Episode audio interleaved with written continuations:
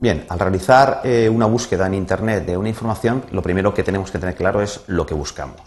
Tenemos que saber exactamente qué información precisamos y entonces eh, planificar pues, la búsqueda de la misma pues, de una manera eficaz. Para ello, lo, digamos, el ciclo que lo que iremos haciendo siempre en, eh, este tipo de búsquedas pues, es introducir las palabras clave que hemos identificado como que son la, es la información que contienen la información esencial de lo que yo quiero buscar pues la introduciremos en un motor de búsqueda, en un buscador. Bien, normalmente nos aparecerán pues varios millones de páginas pueden ocurrir perfectamente eh, y todo lo que tenemos que es ir afinando las claves de búsqueda. Entonces eh, iremos añadiendo palabras, quitando algunas, añadiendo, pues iremos afinando la búsqueda en definitiva y obtendremos cada vez resultados pues más afinados que, eh, pues que nos permitirán decidir si lo, que vamos a introducir en la, siguiente vez eh, pues es eh, añadir una palabra o es quitar otra o es poner unas comillas para tener un literal exacto o es irnos a buscar una o, identificar una población o, cualquier cosa. Bien. Eh, claro, ¿qué ocurre? Las búsquedas, pues nos podemos pasar, depende, depende del tipo de búsqueda, nos podemos pasar perfectamente pues bastante tiempo, incluso horas, pues eh, hasta que encontremos verdaderamente una información relevante que, es lo que nosotros, lo que nosotros necesitamos.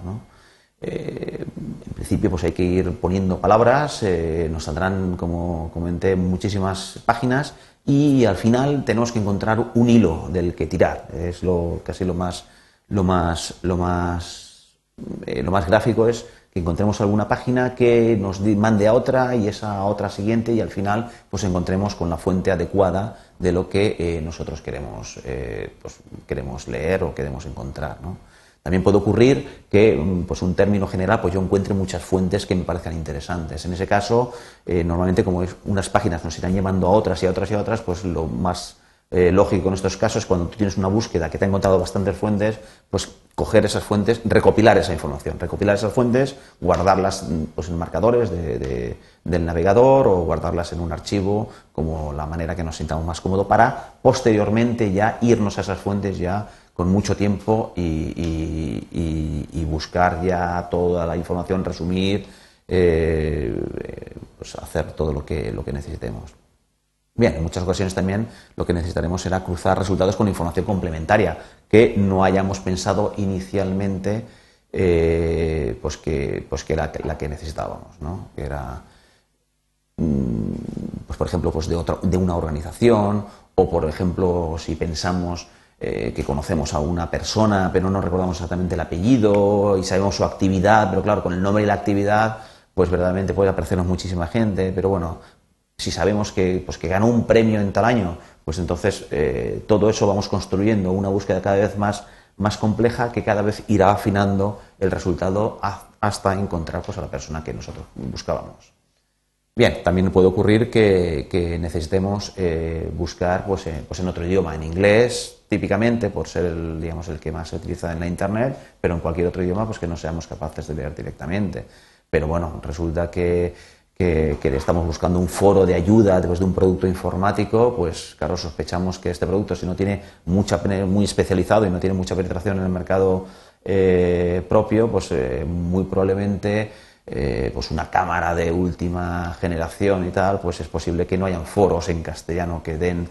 información o ayuda para solucionar problemas. Entonces nos tenemos que ir necesariamente a buscar foros en, inglés. Pues entonces igual las palabras claves tenemos que ponerlas en el buscador en inglés. Esto es muy sencillo hoy en día, puesto que sí existen programas traductores o el propio navegador tiene eh, incorporado un servicio de traducción que nos permite las palabras clave que nosotros hemos identificado traducirlas al inglés o a cualquier otro idioma. Estamos buscando, no sé, información sobre un teatro ruso, y claro, más probable, pues si no es de los más importantes, pues seguramente estará en ruso la información. Bueno, pues entonces tenemos que coger el nombre del teatro, lo traducimos al ruso, al inglés, al idioma que sea, lo metemos al buscador y ahí nos saldrán, claro, lógicamente, palabra, eh, las páginas pues en otros idiomas. Bien, también en este caso, en los navegadores, los motores de búsqueda tienen un servicio de traducción que eh, si bien no es una traducción eh, perfecta, sí que es perfectamente legible o entendible, sobre todo cuando se trata de un idioma que nosotros pues, no dominamos. Y en fin, eso es el, digamos, un poco la, eh, lo que nos puede ocurrir cuando estemos realizando este tipo de búsquedas.